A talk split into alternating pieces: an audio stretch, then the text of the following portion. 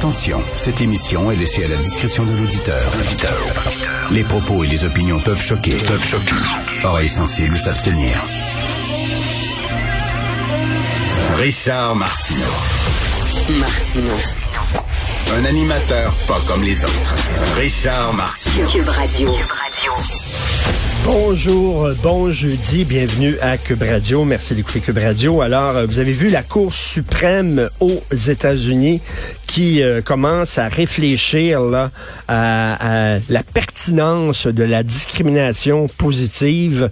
Il y a des gens qui disent que c'est un peu un oxymore. Discrimination positive, un oxymore, c'est deux mots qui se contredisent les uns les autres. Donc, on ne peut pas avoir une discrimination positive. Une discrimination ne peut être que négative, mais presque Bref, euh, euh, la Cour suprême se penche là-dessus. On va en parler un peu plus tard dans l'émission avec euh, Luc La Liberté. Mais là, vous allez dire, ouais, la Cour suprême, elle est méchante, elle est républicaine, elle est trumpiste. C'est elle qui a interdit l'avortement. Donc, nécessairement, si elle s'en prend contre la discrimination positive, c'est qu'elle a tort. c'est pas parce qu'une fois elle a pris une mauvaise décision que toutes les décisions que la Cour suprême américaine va prendre vont être mauvaises. Et je me demande si on va avoir un moment donné où aussi au Canada la même, la même réflexion sur les impacts de la discrimination positive. Vous savez que ça a été bon mis euh, sur, sur pied la discrimination positive pour justement parce qu'entre autres aux États-Unis, euh, les Noirs ont souffert d'une discrimination historique là.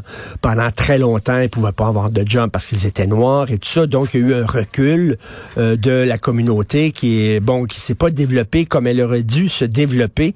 Et là on a dit ben on va essayer de rattraper les erreurs du passé et on va maintenant avoir des programmes qui vont justement privilégier l'emploi de gens qui font partie de groupes qui ont été longtemps discriminés, que ce soit des handicapés, que ce soit des autochtones, que ce soit des gens racisés, etc.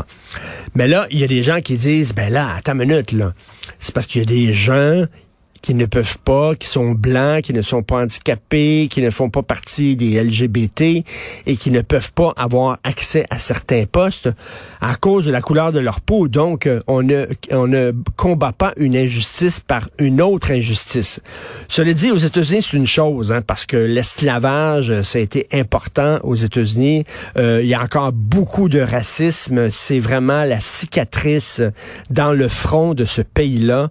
C'est un péché euh, c'est pas la même chose au Canada. Je dis pas qu'il n'y a pas de racisme, mais c'est pas la même affaire. Dire, les, gens racisés n'ont pas été discriminés avec la même force qu'aux États-Unis. C'est pas vrai.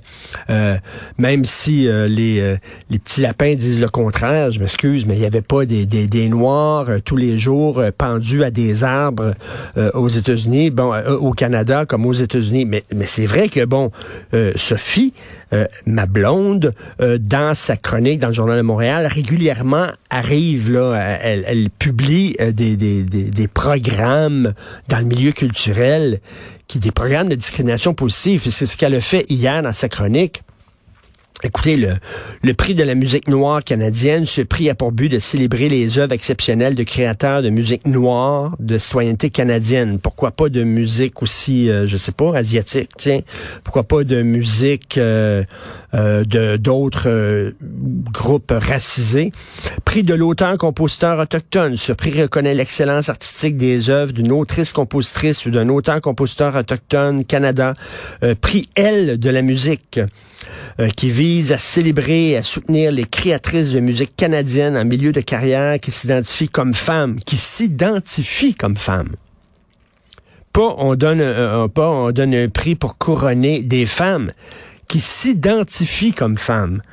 Alors, s'il y a un musicien qui s'identifie comme femme, qui va pouvoir voir que c'est vrai? Que c'est sincère, que c'est honnête, qu'effectivement, dans la vie de tous les jours, cette personne-là s'identifie comme femme, ou t'as rien qu'à dire, je m'identifie comme femme sur le formulaire, et pouf, paf, ça passe comme une lettre à la poste, ou alors on va faire une enquête, on va aller voir euh, tes amis, euh, tes parents, en disant, est-ce que cette personne-là s'identifie effectivement comme femme? Bref, il y a plein de problèmes qui se posent avec les programmes de discrimination positive. Euh, il y a des gens qui disent que ça n'a pas de sens de faire payer des jeunes blancs pour les, crimes qui ont été commis par leurs ancêtres et tout ça. Est-ce qu'on va avoir la même interrogation? Parce qu'il y en a en maudit. Il y en a une pléthore, il y en a une pelletée de programmes de discrimination positive aux États-Unis, mais il y en a aussi au Canada. Bref, on va en parler un peu plus tard avec Luc La Liberté.